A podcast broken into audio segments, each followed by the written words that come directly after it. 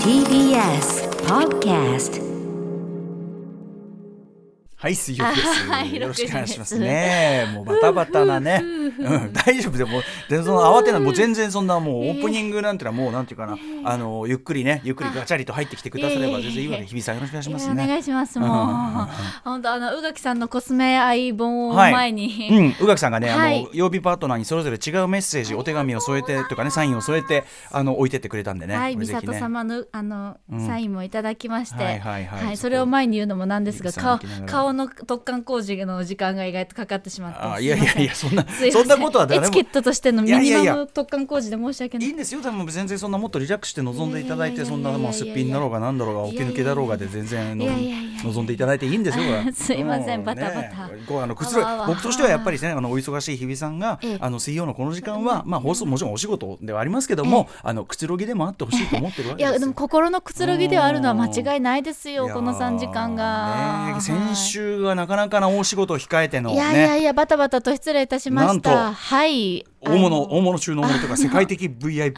あの方クリスティアーノ・ロナウド選手にですね、あのアトロクの直後にはい。インタビューがあったということで、ねえ。すいませんあの番宣とかもねバタバタと歌丸さんにお任せしちゃったいやいや先週形になりますが。ねその日比さんをだから我々としてはもう日比さんを今すぐ解放してあげようということで ねあれだったんですよね。まあでもねロナウドインタビューもうまくいったようで。はい、うん。無事に明日朝ちゃんで放送の予定だと思います。もしあの、はい。ちょっと生放送なのでどうなるかわからないんですが、一応予定しておりますので、はい、ぜひちょっと日比さんの渾身のね、はい。ロナウドインタビューちょっとね明日の楽しみにしていただきたいとありがとう思いますございます。あと今日はねそのお忙しい中ね今週あの各曜日パートナーの推薦図書なんかもね、はい。日比さんにもお願いしてますんで、ええ。あ歌丸さんあのクイーンズ駅伝もあのご覧になってね、そうなんですよ。そうそうそうそうそう、要所要所。そうそうそう、はい要所要所で、あのーいろんなこうね、日比さんがこう取材の情報うござい、まあ声聞くだけでやっぱわかりますからね、これは嬉しね。いと思って月曜日聞いてました。しかもさ要所要所で今はそんなにレース上の動きがないところで日比さんがこうここぞというところでね、はい。こう新谷選手の苦手なものが一つあるんですなんてそういうのをこうポンと入れてくるっていうね。ちょっとちょろちょろっとね。うん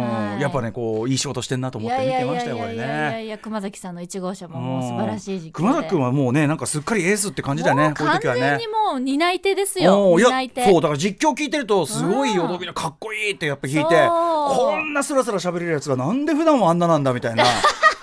あんなんだよ、あいつはなんつってねできんじゃねえ。まあやっぱりでも本当に準備して準備して訓練して訓の練してってことだもん賜物ですよ。本当にな選手の皆さんからの信頼というか、こう愛着が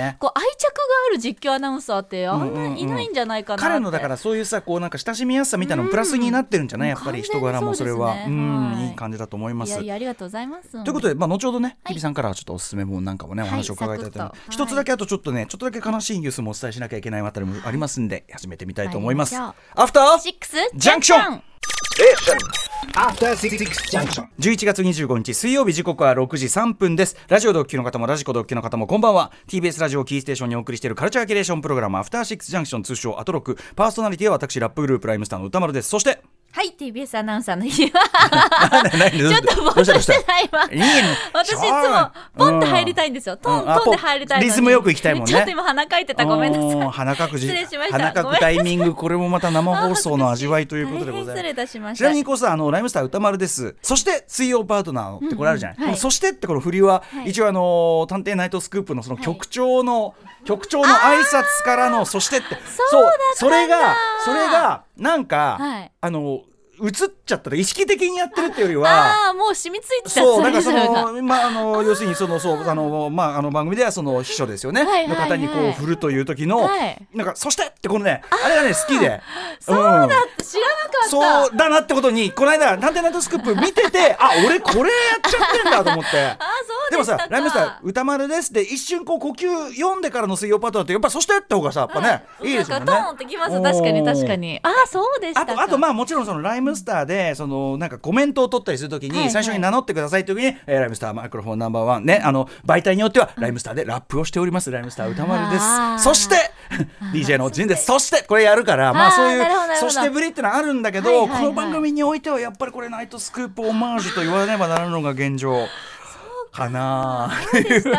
でもそれうんきそれね初めて聞いたでしょこれね。3年になり、えー気づいた瞬間非常に恥ずかしかったですし これから「そして」というのに若干の,、あの心の引っかかりが生まれてしまうというのもねあんまりね。心して受け取りますそのキャッチを。すぐ影響がやっぱテレビ映っちゃうねこれ喋りとはね。映っちゃうわかりますさあという中でですね、はい。ちょっと一個だけおあの悲しいお知らせというかはい。訃報なんですけども、えっと、漫画家の矢口隆夫さん、えー、釣り吉三平でおなじみ矢口隆夫さんが、えー、81歳膵臓がんずっとね闘病されてたそうなんですが、えーお亡くなりになったというのが、えっとまあ、次女の薫さんの、えーツイッターで報告されたということでこれねあの矢口さんのこの訃報をあえてこれ伝えているっていうのは要はこの番組で言いますと11月10日火曜日もうつい最近ですね、えー漫画原画アーカイブ特集というのをやりました、えーその中で、えー、と横手市の増田漫画美術館、えー館長の大石隆さんお話を伺ったんですけどもあの要はこの横手市の漫画、えー増田漫画美術館が非常にその原画というのをですねいろんな漫画家の方から寄せていただいてアーカイブ化してちゃんときちんと保存するというね、えー非常に重要なことをやってらっしゃる。でまああのーそれこそ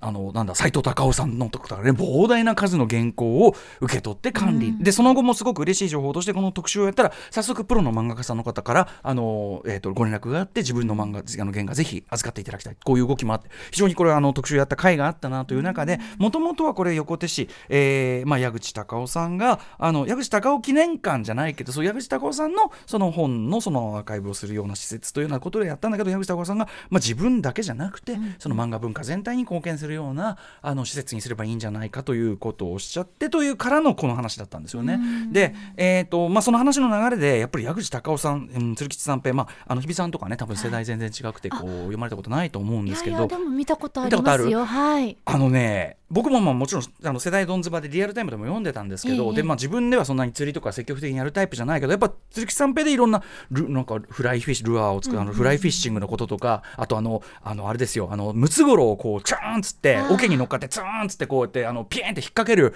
あのー釣りのやり方であるとかっていうのはもうこういうので全部知ってですね、で読んでたんだけど今の目で改めて見るとやっぱりね矢口隆夫さんのなんていうかなグラフィカルなセンスとかデザイン的な画面をものすごくそれこそちょっとアメコミとかにも通じるような非常にグラフィカルにこう画面を構成してで本当に漫画ならではの動きの表現アクション表現みたいなものが、今見るとやっぱセンスすごいし、ん技術的にもね。なんかそのあ今こそ矢口隆夫すげえ特集もいけるなと、みたいな感じで、まあぜひその漫画原画アーカイブの話も含めてじゃああの大石さんね大石隆さんのその、ねまあ、大石さんがまさにそのアーカイブを矢口隆さんあの矢口隆夫さんに託されたというねもともとそんなあの漫画の専門家でも何でもなかったその大石さんがあの矢口さんに直接託されたというそううん、授業でもあったんで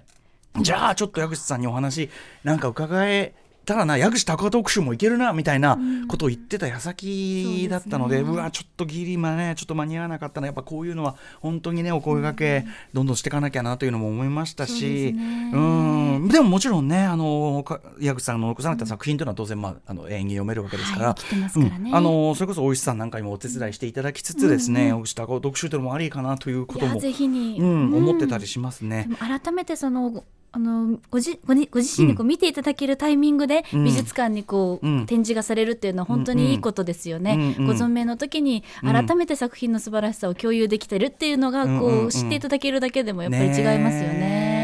いやだからちょっとね、あのー僕らのねその番組で、まあ、ご存命の最中にいや矢口孝やっぱりすごいんじゃないかっていう、放送上で一応言えて、まあ、お耳に入ったかどうかそれは分かりませんけど、あのー言えたのはまああれだけどまあ何せねちょちょっとこうタッチの差というところもございましたけども、はい。まあ、でもずっとあの闘病されててなかなか大変だったみたいで、ええ。えでもすごくこうね、あのー最後こうピシッとこう、えあのー立ていただいたということなんで、ははいいあの矢口さんちょっと改めてご冥福をお祈りしつつ、ええーその功績についてはちょっと改めてまた何かしらの形でね、番組では扱われるかなと思っております。といったあたりで、は、はいいえっ、と今週はですね、はいえっ、と今週はというか今月はね推薦図書月間ということで毎日のように本の話をししてるわけなんですが、えっ、と今週に入りましてえっ、と曜日パートナーの皆さんにえっ、と、はい本の推薦をしていただいております。今日は早速というかね日比さんにお願いしたいわけですが、日比さん行はいってみましょう。はい。私のおすすめ本は、6畳 1K 狭くたって私の城。暮らしの喜びを教えてくれる私のヒーリング作品。池部葵著プリンセスメゾンです。はいということで、はい。プリンセスメゾン、えーこれは？はい、こちらはですね、えっ、と、ストーリーはですね、いけえっ、と居酒屋で働く社員の沼越さん、沼越さん、うん。っていう人が登場するんですけど、すごく可愛らしいんですよこのお下げのちっちゃい小柄な女の子、クなんですね漫画はい、あ漫画です、ははいいはい。彼女がまあ毎ハウスマイルームを、えー購入するためにさまざまなこうお家を巡っていくんですけれども、ん。まあ、モデルルーム巡りを繰り返すもいまだに運命の物件に出会えずにいると。家をこう、女性が一人で家を買うことは無謀なのか堅実なのか、うん。オリンピックを控えた東京で女性たちが理想の家を求めて歩くといった、うんうん。まあ、群像劇ということなんですけれども、うんうん。これ実はあの2018年の4月3日富山さんが、うん。えー労働女子漫画おすすめ最新参戦で、アトロクでもご紹介いただいていた作品なんですね。であの正直私最近バタバタしてて、うん。あの本だったり漫画というのをゆっくり、うん。こう興じる間がなくいやてですね。いやいやまあしょうがないね。お忙しい、うん、はい、ででも今回こう私その紹介させていただけるというタイミングだったので、うんうんあの漫画に詳しい友人に「なんか最近のおすすめない?」って聞いて、うんうんうんうん。バーっていろいろ送ってもらって例えば王女際もねあの教えてくれたりして、うんうんうん。そこからいろいろバーって読んでたんですけど、うんうんうん。その中の一つにあったのがこの「プリンセスメゾン」でして、うんうん。あのーヒーリング作品とわざと言わせていただいたのは、あのすごく読んでて癒されるんですよね。うんうんうん。あのーまあ、この絵のタッチというのはい。もすごくこうあの特徴的で、余白がすごくね生かされた、そうなんねです。はい。絵ですよね。あのコマのタイミングというか、うん。ペースがすごくゆっくりだからこそこういった街であったり、部屋の隅々までの、うんうんうん。こう見えてるはずなのにうん。うん。忘れてしまってる美しさとか、普段は日々の暮らしでこうそれこそ流れていってしまうような細部はい。とか景色とか、はい、匂いとか空間とか空気とか、それってあこんなにちゃんと存在してるじゃんっていうのをうん漫画を読むだけでこうんうん。う気づくことができるんですね。うんうんうんうん。だからそのまあ大体私一人暮らしなので部屋でこう漫画を読んでて、おうん。音もかけずにシーンとだんだん最近部屋の中も冷たくなってくるじゃないですか。ああまあね季節的に、はい、うん。うん。うんだけどこの絵を読んでるとなんかほっこりしてくるというか、うんうん。そのこの漫画の世界とふっと見上げた時の自分の部屋の景色というのがなんだかリンクして、うんうん。その世界がこう立体化していく感じで、うん。であ私の部屋ちょっといいかもっていうか今の暮らし意外とちゃんと充実してるかもっていう気づきにこうつながっていく感じがしてすごく癒されています。うんうんで今まさに全6巻かな、うん。あるんですけどまだちょっと途中までしか読めていないんですえっが、と六巻で完結はしてなくてまだ？完結してるはずです。うんうんうんうん。はい。なんですけどそのまああとはですね、うん。この途中にあの一人暮らしの女性一人飲み割,、割合とか、はいはい。なんかちょっとしたこうデータが入ってる。データが入ってるんですよ。うううであのおお家を見に行くときは、うん。ここを見るべしだみたいな感じのあちょっとした物件ハウトゥーも入ってるわけね。そうなんですよ。それもちょっと運命の物件出会うためのハウツーみたいなのも乗っかってたりするのでうんうんうんうん。あのそれもおすすめですし。そういう物件の見方も学べると。はい。うんうん。あとはやっぱりその女性が独身の女性が家を買いたいっていうだけでなんとなくこう、なんて言うんでしょう、え？うんお家買うの？みたいなリまあアクションっねて、まあねおまあね。なんかなんとなく感じるんですよね、でも働いてる中で、うん。家を買いたいっていう思いっていうのは例えばまあ、あのお洋服買いたいとか、あのレストランで食事してみたい衣食住ってやっぱり人生においてまあまあベースになる中で、はい。目標とたして立てることはそれが女性だろうが独身だろうが関係ないよなってなんとなく思っていて。なんかその思いをこうあのー自然な流れでうん。この作品は描いてくれているのでうんうんうんすごくこうストンと落ちてくる。うんうん。あのなんかインターネットのあのあらすじの中でも、共共感率100%って書いてあったんですが、うん。うんうん本当にあの、毎日過ごす中での些細な幸せだったり、見てみるあの目標みたいなものをこう、教えてくれる作品なので、すごく今癒されているという、現在進行形おすすめ本となっております。なるほど。ね、本当にそれこそ日比さん今忙しくってそれこそもういろんなことにねぶわーっと ね情報がぐわーんとな確かにさこれすごいさ、うん。あのコマそのものの余白もすごく生きてるし、あとコマなんていうかな何も起こっていないそう。だからふとした景色例えば窓からふっと上げて別に高層階だろうがすごい立派な夜景じゃなくたって、うんうん。ふっと見た時にえうんうん。綺麗だっうん。ていう時ってあるじゃないですか、うんうんうんそういうのって毎日過ごしてると本当に忘れちゃうんですけど、うんうんでもこの漫画はしっかりとそのシーンがゆっくりとしたペースで描いてくれてるので、うんうん一個一個すすごく丁寧に描く瞬間がありますよね。うん。本当にあの入り口はいから開けて何かこう新聞を取るというそれだけでもとかコーヒーを入れる伸びをして、うんうんえーちょっと羽織ってみたいな。そうとかなんか、あのなぜかわからないけど隣の家から毎日この時間にいい匂いがするとか、あ確かにそういうのあるなみたいな。あとその例えばこれ、まあ、群像劇とおっしゃったから、はい。い、ろんな方の暮らしが描かれてくる。そうなんです。ね、これはなんかこうちょっと老婦人といったところだけども、なんか本がこう並んでるこう、なんか一個一個がこう心地よい、はい。ちゃんとこうその人にとっての心地よい日々の。ね、あれなんだろうなっていうね暮らしのディテールなんだろうなっていうの。は、はいおそらく富山先生も多分お話ししてくださってたかもしれないんですが、やっぱり労働女子漫画として富山さんも選んでるということで、いろんな働く女性が出てくる。それは外で働くだけではなくてもちろんお母さんとしてお家ので中で働くあの女性の姿というのも出てくるので、うんうんうん。あの女性はもちろんですけども、まあ、男性もね、もあのうん読んでいただきたいなというふうに思ってます。これすごいこのパチンとこう電気を消して、部屋部屋全体を俯瞰で捉えたこの絵、うんうん。暗い部屋からでも目は開けている。からのだんだん眠りに落ちて。からのまた翌日だんだん起きるって、うんこの表情までのこうの、ん。この丁寧な積み重ね。ゆっくりと進んでいくからこそ見えてくる、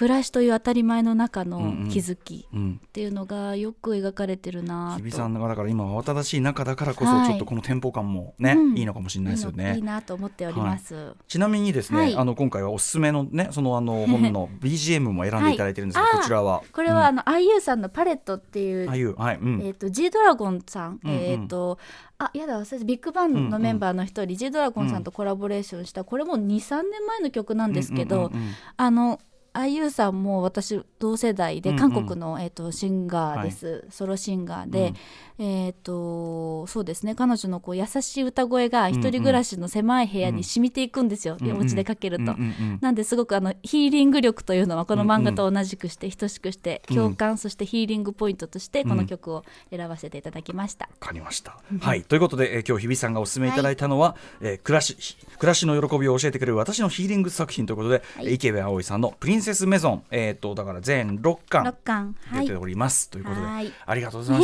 す。忙しい。でもあんままとまらないいやまとまままにまとまって まとまってるしそれこそ日比さんのその最近のね、はい。まあ本当にここのところすごく忙しくなっててそれはいいことなんだけど、という中の日比さんのこうなんていうの？日比さんの報告にもなってるから。そうですね。ん。それがすごく良かったですよ。現在進行形の現在進行感じで日比さんの気分を共有した感じになってんのもいい紹介でしたよ、ありがとうございバッチリですよこれはね。そういうことそこが知りたいんじゃない？のんびりな感じでございますが良かっけれどもたそこなんじゃあー熱くなってきた。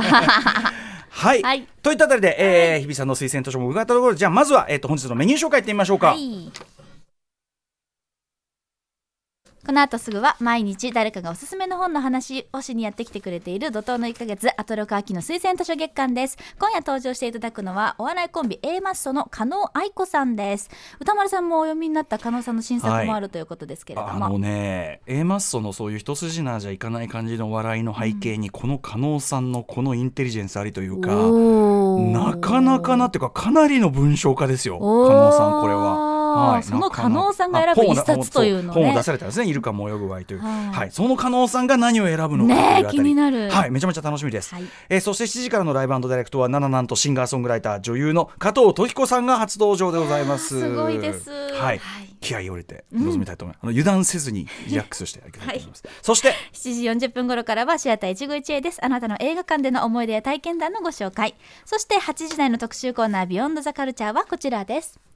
伝統をなめるな。with コロナ時代でも負けない。伝統芸能最前線。はいということで、まあ、いろんなエンターテインメントがねコロナウイルスの打撃を受けてるんです私ども音楽業界もそうですが、えーそんなコロナ禍でもフレキシブルに対応し新たな局面を切り開いているのが実は伝統芸能の世界なのです。ということで歌舞伎や能落語など一見硬いイメージのある伝統芸能ですがその長い要はその伝統芸能って一口に言うけどこれあの、えークーロン・ジョンさんもですねあの頭のところで書いてるんだけど伝統芸能として残っているということは、その時代の変化に対して実はやっぱりその時その時柔軟であったり、あるいは強く生き残ってきたというそのサバイブ力の証でもあるね。伝統芸能まで行き着くには実は柔軟でないといけない。みたいなことがあったりするわけですよ。ということでまさに今コロナ禍の中でも、えーその伝統芸能の皆さんねさまざまな KUFU 工夫で、えー乗り越えていく知恵でも持って乗り越えていくというような、えー局面。今だから今だからこそ非常に面白くなっているというあたり、えー今夜は今だからこそ見るべき今最もホットな伝統芸能の世界について書かれた本「伝統芸能の革命児たち」を出版されましたライター編集者のクーロン・ジョーさんに進化し続ける伝統芸能の最前線についてたっぷりお話を伺いいたいと思います。はい番組では感想などリアルタイムでお待ちしておりますアドレスは歌丸アットマーク tbs.co.jp 歌丸アットマーク tbs.co.jp まで読まれた方全員に番組ステッカー差し上げますえーそしてツイッター、LINE、インスタグラムそれぞれ異なる機能の SNS 使いこなしつつ番組では稼働しておりますので、はいぜひぜひ皆さんも各種フォローお願いいたします。それではアフターシックスジャンクション行ってみよう行ってみよう Station. After Six Junction.